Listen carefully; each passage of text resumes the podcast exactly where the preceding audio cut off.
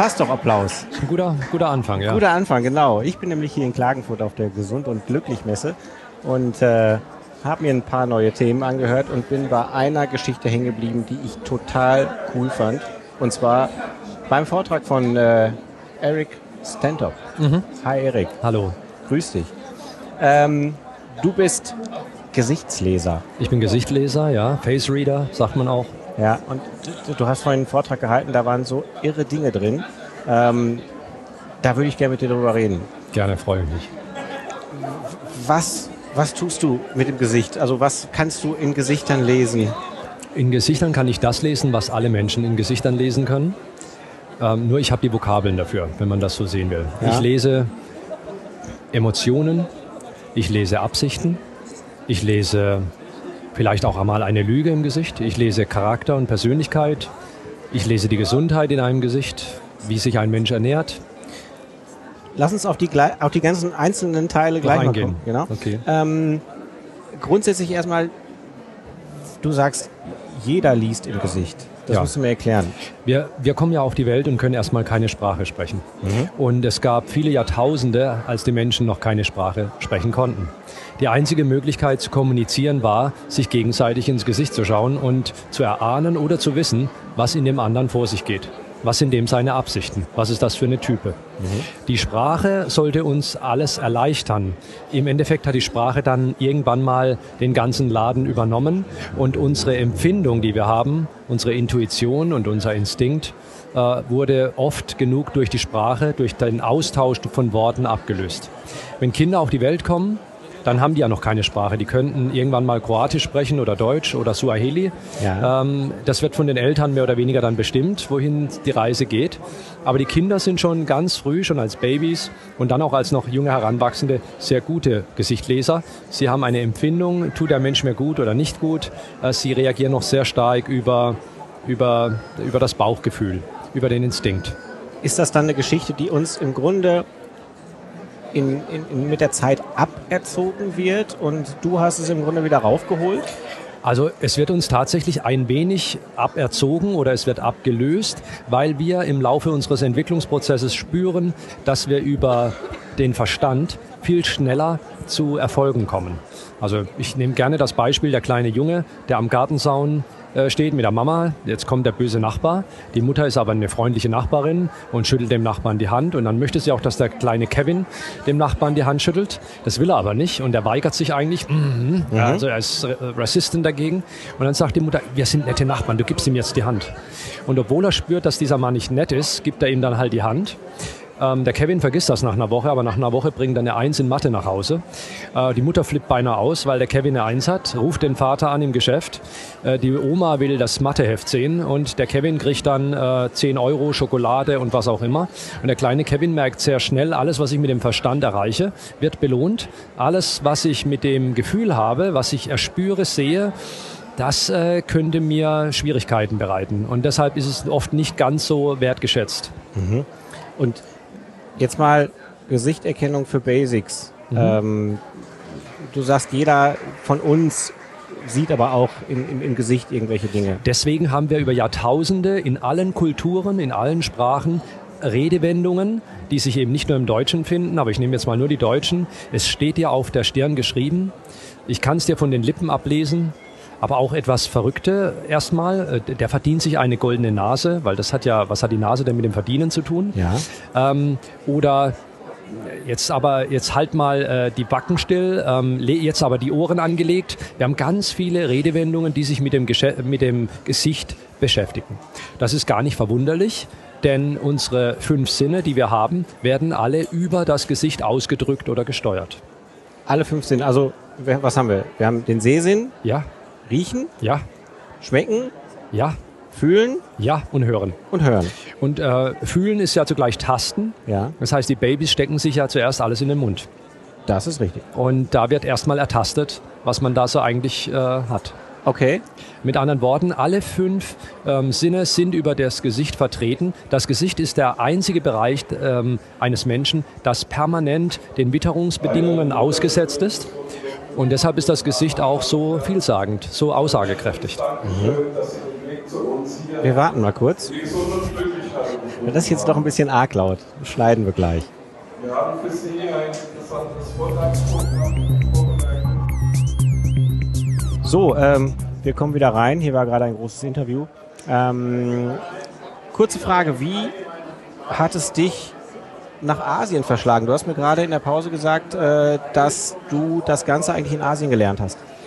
Unter anderem. Ja. Ich habe es also insgesamt äh, an verschiedenen Orten gelernt, äh, von drei verschiedenen Meistern die auf drei verschiedenen Kontinenten leben. Denn Face Reading ist nicht rein asiatisch, auch wenn wir diesen Eindruck haben. Den Eindruck haben wir deshalb, weil die Chinesen die längste Tradition im Gesicht lesen haben. Sie haben keine Unterbrechungen gehabt, wie wir im Mittelalter, wo es der Hexerei zum Beispiel zugeordnet wurde, oder die Neuzeit, wo man gesagt hat, ja, das ist abergläubischer Quatsch. Die, die Chinesen haben weiter damit gearbeitet, in der TCM zum Beispiel als traditioneller chinesischer Arzt benutzt man das Gesichtlesen genauso wie in anderen Bereichen, ähm, wie zum Beispiel Jobfindung etc. Mhm. Ähm, die, nach Asien hat es mich eigentlich erst final verschlagen. Ich hatte vorher längst äh, europäische Techniken kennengelernt in Deutschland. Ähm, das war vor elf Jahren. Der Grund war, dass ich ein zweites Burnout hatte und das Burnout mich auf eine Weltreise brachte und diese Reise hat mich zum allerersten Mal mit einem Face Reader zusammengebracht und ich hatte dann den Wunsch, das zu lernen und zurückzugehen in meinen alten Beruf, um in meinem alten Beruf ähm, das als Tool zu benutzen, meinen Boss besser kennen und meine Mitarbeiter besser zu lenken. Wollen ja die meisten wahrscheinlich. Ähm, am Anfang, was man unterschätzt ist, je mehr man sich mit diesem Thema beschäftigt, umso mehr verändert es einen. Man hat es schwer, sich selbst anzulügen. Man schaut jeden Tag in den Spiegel. Man kann sich schon einreden, ja, das ist mein Traumberuf, welcher auch immer es ist. Man sieht aber im Gesicht, nö, du hast ja ganz andere Talente. Nö, mhm. du, ich sehe ja in deinem Gesicht, du bist nicht glücklich. Äh, oder ich kann mir einreden, ich bin topfit, alles super und in meinem Gesicht sehe ich dann Krankheitsmerkmale. Ja, dann kann ich das auch schon wieder über den Haufen werfen. Mhm. Ähm, das brachte mich also zu einem deutschen Lehrmeister, mit dem ich eineinhalb Jahre gelebt und gearbeitet habe. Ähm, der hat mich dann mehr oder weniger weggeschickt, sagte Erik, ich habe dir alles beigebracht, was ich weiß. Dann sagte ich, Entschuldigung, äh, warum bist du dann besser als ich? Dann sagte er ganz einfach, ich habe Lebenserfahrung, die solltest du dir jetzt einfach holen. Äh, ich hatte dann äh, ein Büro, habe es versucht als Lebensberater, als Life Coach, als Personal Trainer, das einzubinden, das Ernährungslesen, also die Antlitzdiagnostik, die Gesundheit zu erkennen, auch das Wesen eines Menschen, hatte aber zero Erfolg, niemand kam, also sehr wenige. Und äh, mir gingen auch die, die Mittel zu Neige. Und weil die Mittel mir zu Neige gingen, war ich in der Sinnkrise und bin nach Südamerika. Und habe in Südamerika auf einer Reise versucht, zu herauszufinden, was denn in meinem Leben noch wichtig ist. Und war an Machu Picchu und an den Iguazu-Wasserfällen und am Amazonas, überall, wo man da so hingeht. In die Wüste war ich auch, Atacama. Aber da habe ich nirgendwo was gefunden, außer tolle Plätze. Mhm. Gefunden habe ich es am Strand in Kolumbien wo ich erneut auf einen Face Reader getroffen bin, den ich gar nicht auf der Rechnung hatte. Ich wusste nicht, dass die das auch machen. Und dieser Face Reader erzählte mir einfach mal davon, dass man auch die Liebe in einem Gesicht lesen kann. Jetzt war mir zwar klar, dass man sehen kann, ob jemand frisch verliebt ist, also zumindest wenn man diesen Menschen kennt, was mich eigentlich hätte stutzig machen sollen. Denn warum kann man denn das eigentlich sehen? Da müssen ja Veränderungen im Gesicht stattfinden. Also dürften ja auch bei anderen Dingen, die mit der Liebe zu tun haben, Veränderungen im Gesicht stattfinden. Und die muss man irgendwie benennen kennen und herausfinden. Und das habe ich dann getan. Ähm, habe in Kolumbien gelernt und bin nach Kolumbien mit einem kurzen Zwischenstopp in äh, Thailand bin ich eigentlich in China gelandet, in Hongkong und habe in Hongkong erstmal in einer großen Hotelkette gearbeitet, dem Mandarin Oriental. Und im Mandarin Oriental habe ich dann äh, als Face Reader gearbeitet ähm, sehr stark gesundheits- und ernährungsbezogen, wurde aber dann sehr schnell äh, entdeckt in der Stadt, weil die Chinesen, aber auch die einheimischen äh, Engländer, also die Expats, festgestellt haben, Moment mal, da ist einer, der, der kann was Altes, aber er kann es in moderne Worte fassen. Mhm. Und das Mandarin Oriental wurde dann sehr stark besucht in der Gesundheits-Wellness-Abteilung, wo ich saß. Und ich erhielt dort eines Tages einen Anruf, ich glaube so nach einem Jahr, äh, und der Anruf war mehr oder weniger, what are you doing in our city? Ähm, es stellte sich heraus, dass er ein alter Feng Shui Master ist, der auch Face Reading Master ist und der sich sehr darüber empörte, dass da ein junger Europäer, ein, ein Guaylo, ein weißer Geist in seiner Stadt rumgeistert und äh, Dinge tut, die eigentlich ihnen zugeordnet wird. Es gab dann ein Treffen, in dem wir unsere Klingen gekreuzt haben. Wer weiß was. Und es war dann für ihn relativ klar, ich bin ein Ei. Ein Ei ist jemand, der weißen Außes, äh, außen weiß ist und innen gelb. Mhm. Und von daher war ich für ihn akzeptabel. Und er hat mir angeboten, dass ich sein Schüler bin. Denn sein Meister sucht man sich nicht. Das fand ich cool, weil ich wusste, das chinesische Gesicht lesen, das ist nicht meines. Das muss ich lernen. Wir wissen noch ein paar Sachen, die ich nicht kenne. Und ich bin da wirklich neugierig und willensstark genug. Aber was ich nicht kapiert habe, der hat mich erstmal wochenlang nur ausgehorcht, was ich weiß. Mhm. Äh, typisch chinesisch, erstmal selbst so rausfinden, was alles so geht. Und nach, ich weiß gar nicht mehr, nach drei Monaten sagte ich, Entschuldigung, äh, wenn ich es richtig verstanden habe, bin ich doch der Schüler, oder? Warum erzähle ich eigentlich die ganze Zeit? Meinte er, ah, jetzt hast du es gemerkt, hä? Dann sage ich, ja, jetzt habe ich es gemerkt. Von da ab hatte ich es allerdings hart, denn ein chinesischer Schüler darf den Meister nichts fragen. Er darf ihn auch nicht kommentieren. Er nimmt hin, was er bekommt. Und der Meister entscheidet am Hand vom Schüler, wie er das lehrt. In meinem Falle war das ständiges Wiederholen von gleichem Wissen, viel Geduld, Schweigen ähm, und nicht mitschreiben dürfen. Nicht mitschreiben dürfen, keine Unterlagen bekommen. Ich habe in, in einer Pause, wo man dann mal auch fragen darf, gesagt, das ist ein bisschen ungerecht hier, so viele Infos. Meint er, wenn dein Kopf leer ist, dann kannst du aufnehmen, was ich dir gebe. Und wenn dein Kopf nicht leer ist, dann musst du mitschreiben. Aber du bist ja falsch, wenn dein Kopf nicht leer ist. Dann kannst du gehen.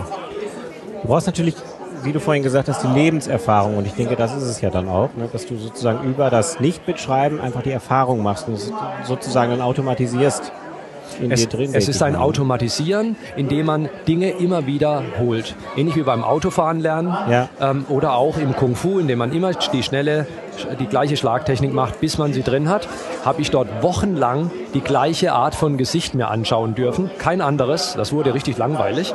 Also ich durfte immer Menschen anschauen, die sich so ähneln, ja. um zu verstehen, was für eine Art von Mensch das ist. Als das dann gefressen war, manchmal nach sechs Wochen, ging es ins nächste Gesicht über. Okay. Jetzt mal, mal Beispiele. Also ähm, ich weiß, wenn ich jemanden anschaue und der hat ganz tiefe Augenringe, dann hat er ein Problem. Nicht nur wenig Schlaf, sondern dem geht's nicht gut wahrscheinlich. Der ist vielleicht voller, voller Frust oder verbittert oder sonst was. Ähm, und wenn jemand lacht, dann weiß ich, äh, er ist freundlich oder er freut sich gerade.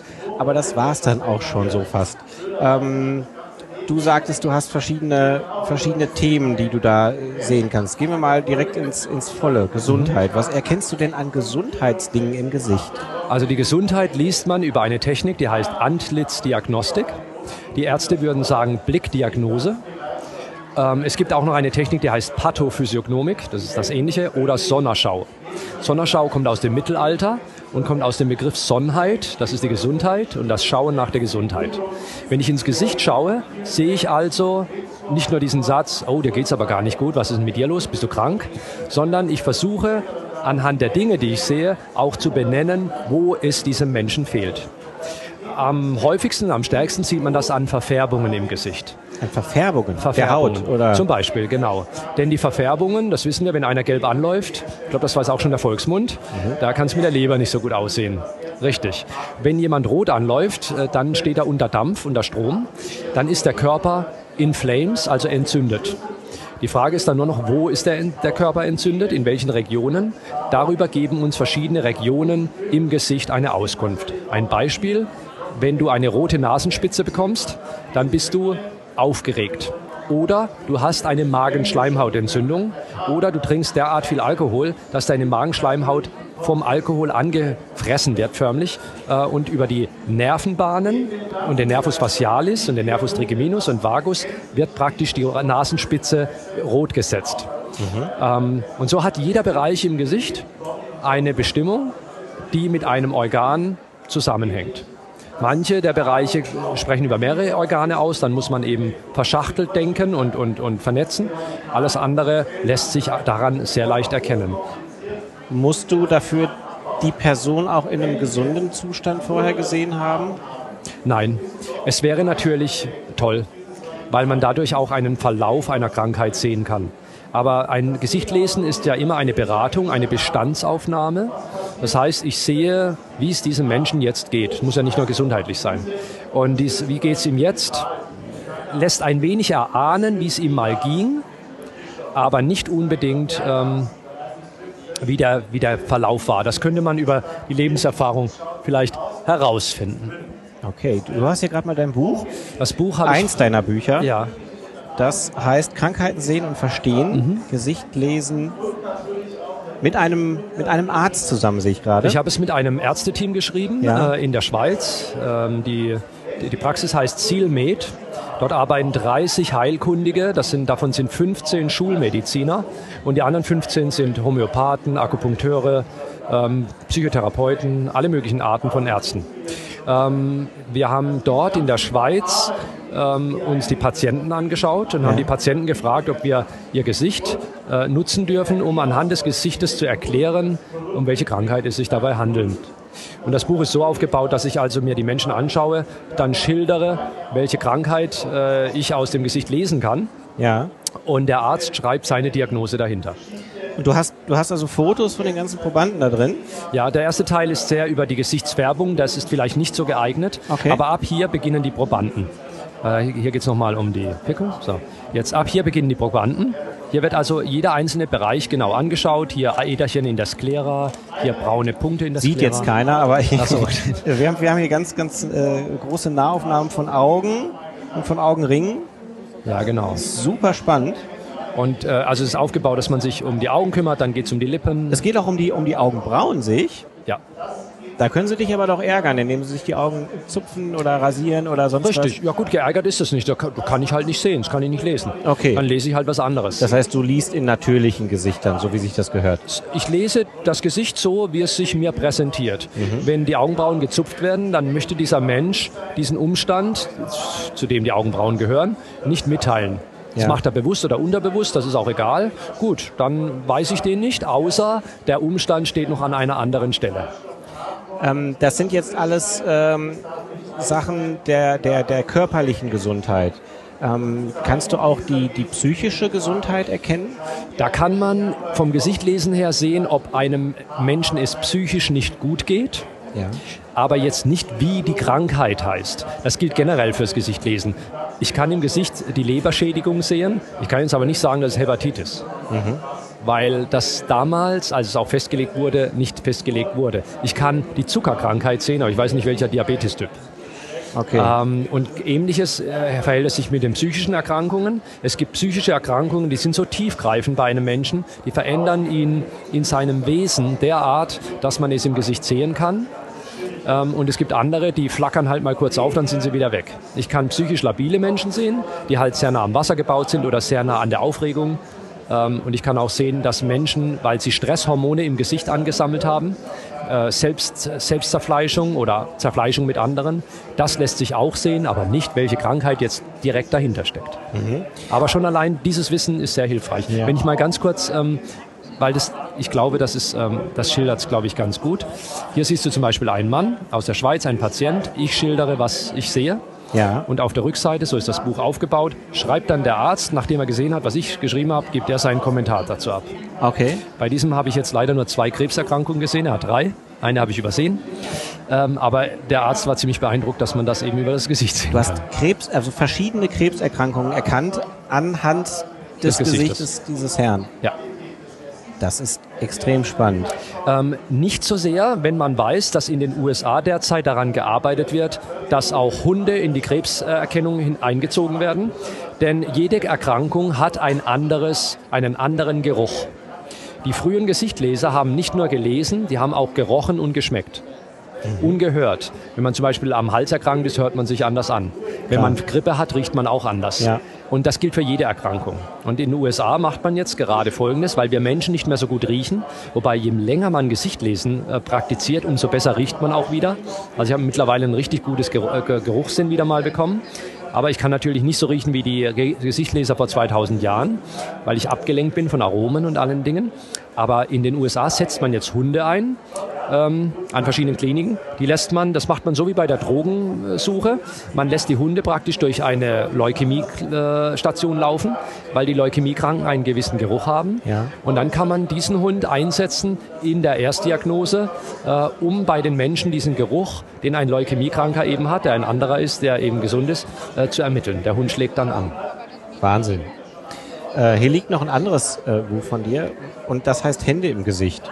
Genau. Ähm, weil ich sag mal, das hat wahrscheinlich nichts mit, den, mit, mit der Gesundheit zu tun, aber das, wo wahrscheinlich die meisten Hörer so ein bisschen auch drauf aus sind, ist ja das Zwischenmenschliche. Einmal zwischen äh, Personen, zwischen liebenden Personen vielleicht oder zwischen äh, Chef und, und Angestellten oder sowas. Ähm, kommt das da äh, dem Ganzen näher oder? Richtig. Erstmal, alles hat mit allem zu tun. Die Hände im Gesicht hat natürlich erstmal scheinbar was mit der Gestik zu tun. Ähm, aber Gestik und Mimik sind nur dann gut, wenn sie zusammenarbeiten, wenn man das eine wie das andere betrachtet. Wir machen ganz viele Gesten. Wenn man die Gesichter nicht dazu anschauen würde, dann würden wir die Geste vielleicht falsch deuten weil wir uns nur auf die Bewegung und nicht auf den Gesichtsausdruck dazu achten. Wenn die Hand zum Gesicht geht, dann arbeiten beide sehr stark miteinander zusammen. Und wenn man es authentisch tut, also unterbewusst, dann kann man dadurch sehr viel Informationen ziehen. Wenn man allerdings sieht, es ist gestellt, dann hat man nur die Information, er will gerade was vortäuschen. Das ist dann eine sehr eingeschränkte Information. Er erkennst du das? Ja. Wenn, wenn dir jemand was vormacht, weil er vielleicht dein Buch gelesen hat und dir was erzählen will, was er gar nicht ist? Ja, also das kann man gut erkennen, wenn man darin geschult ist, weil man an die, die Muskulatur sich betrachtet und man weiß, welche Emotionen, welche Muskeln im Gesicht befördern und stimulieren. Wenn ein Mensch das nachspielen will, dann hat er ganz schön viel Arbeit. Das heißt, er muss erstmal nachdenken, wie muss ich jetzt mein Gesicht bewegen? Das muss er erstmal können. Das muss geübt sein. Dann muss er noch die Hände dazu bewegen und dann muss er noch die Worte rüberbringen, die er rüberbringen will. Das endet meistens in einem Chaos. Okay. Deshalb sind wir beim Vortäuschen von Emotionen, wenn wir der andere, wenn der andere einigermaßen klar tickt, ähm, sehr schlecht. Weil den, das falsche Lächeln kriegt jeder raus und so ist auch jede andere Emotion leicht zu entschlüsseln ähm, wenn man sie vortäuscht. Mhm. Die Hand im Gesicht sagt deshalb viel aus über die Interaktion, die wir gerade haben. Ähm, wie geht's dir? welche Absichten hast du vielleicht gerade, aber sie sagt auch etwas übers, äh, über die Gesundheit aus. Wenn sich einer ständig an der Stirn greift und reibt und die Nase reibt, dann ist das ein nervöser Mensch. Ich glaube, da braucht man kein Gesichtleser dafür sein. Ähm, interessanter ist zum Beispiel, wenn jemand sich ständig an die Unterlippe greift und die Unterlippe knetet und massiert. Dann will jemand etwas verdauen. Ja? Dann ist er am Verdauen. Dann okay. ist er aber nicht nur am Verdauen der Situation, in der er gerade drin ist, sondern dann ist es ein Mensch, der generell schwer verdaut. Die Unterlippe ist über Nervenbahnen mit dem Darm verbunden. Die, die Darmerkrankungen bilden sich zum Teil also auf der Unterlippe ab. Und wenn jemand hier steht und die Unterlippe massiert, massiert er gleichzeitig einen seiner größten Muskeln, nämlich den Darm, damit er man besser verdauen kann. Interessant. Ich habe äh, vorhin, du hast ja in den Büchern auch so, ähm, ja, so Gesichter aufgemalt, wo die ganzen einzelnen Punkte drin sind, ähm, die sozusagen mit deinem, mit deinem Körper äh, verbunden sind, beziehungsweise mit den Organen. Aber auf eins möchte ich noch kommen, denn das ist, glaube ich, das Spannendste jetzt außerhalb der Gesundheit, obwohl eigentlich die Gesundheit ja das Spannendste sein sollte. Ach, manche sagen die Liebe. ja, die Gesundheit wird immer spannend, wenn man krank ist, glaube ich. So ist es. Und dann, dann ist die Liebe auch nicht mehr so wichtig, komischerweise. ja. ja. Spontan. Es, es ist so, ja. Ja, aber das sollten wir ändern. Aber es gibt noch ein äh, Buch von dir, äh, da ist ein großer, in großen Lettern geschrieben, Lügen. Erkennen, entdecken, entlarven. Wie erkenne ich, wenn mich jemand anlügt? Mein Partner, mein Chef? Erstmal, wenn es jemand ist, den du sehr gut kennst, weil du ihn über Jahre hinweg kennst, dann fällt es dir schon mal leichter. Mhm. Der Grund ist einfach, du kennst diesen Menschen in einer stabilen Situation, wenn er entspannt ist, wenn keine Probleme auftauchen. Eine Lüge ist aber alles andere als eine entspannte Situation. Ein Mensch muss in einer Lüge viel Kraft aufwenden. Er muss kreativ sein und er muss sich irgendetwas ausdenken, damit eine Art Balance für seine Krisensituation hergestellt wird. Diese Asymmetrie des Denkens und wirkt sich dann auch auf eine Asymmetrie im Körper aus und natürlich auch im Gesicht. Das heißt, äh, dieser Mensch wird sich im Gesicht und auch in der Körperhaltung, in der Bewegung anders verhalten, auch in der Sprache, als er es normalerweise tut. Und das möchte das Buch tun, auch ich. Ich schule also Leute im Erkennen dieser Asymmetrie. Beim eigenen Partner machen wir das sehr stark unterbewusst. Bei einem fremden Menschen müssen wir da kleine Hilfen benötigen.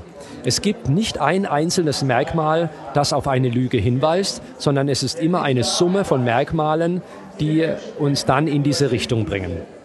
Ähm, es wurde festgestellt, dass Menschen, die einen Schlaganfall haben und ihre Sprach Sprache deshalb eingeschränkt ist, dass die Lügen besser entdecken können als ein Normalbürger. Da wurden Tests in den USA abgehalten darüber. Die kommen also bis auf 70 Prozent, während der Normalbürger etwa bei 50 Prozent liegt. Der Grund ist, sie verlassen sich nicht mehr so sehr auf die Worte, sondern auf die Erscheinung eines Menschen und sehen dann viel schneller, wenn was nicht stimmt. Wenn irgendwie jetzt gerade, jetzt Moment mal, der, der muss jetzt irgendwie schwindeln. Diese Asymmetrie kann sich durch ein komisches Verhalten äußern, dass man sich zum Beispiel während einer Minute ständig an die Nase fasst, was man sonst nie tut. Außer man hat einen Tick, wenn das einer immer tut, dann ist das keine Asymmetrie, dann ist das Teil von ihm. Oder in dass man sich ständig hinter den Kopf fasst, nicht nur einmal, um sie vielleicht zu dehnen, strecken, sondern um sich da eben zu jucken, kratzen.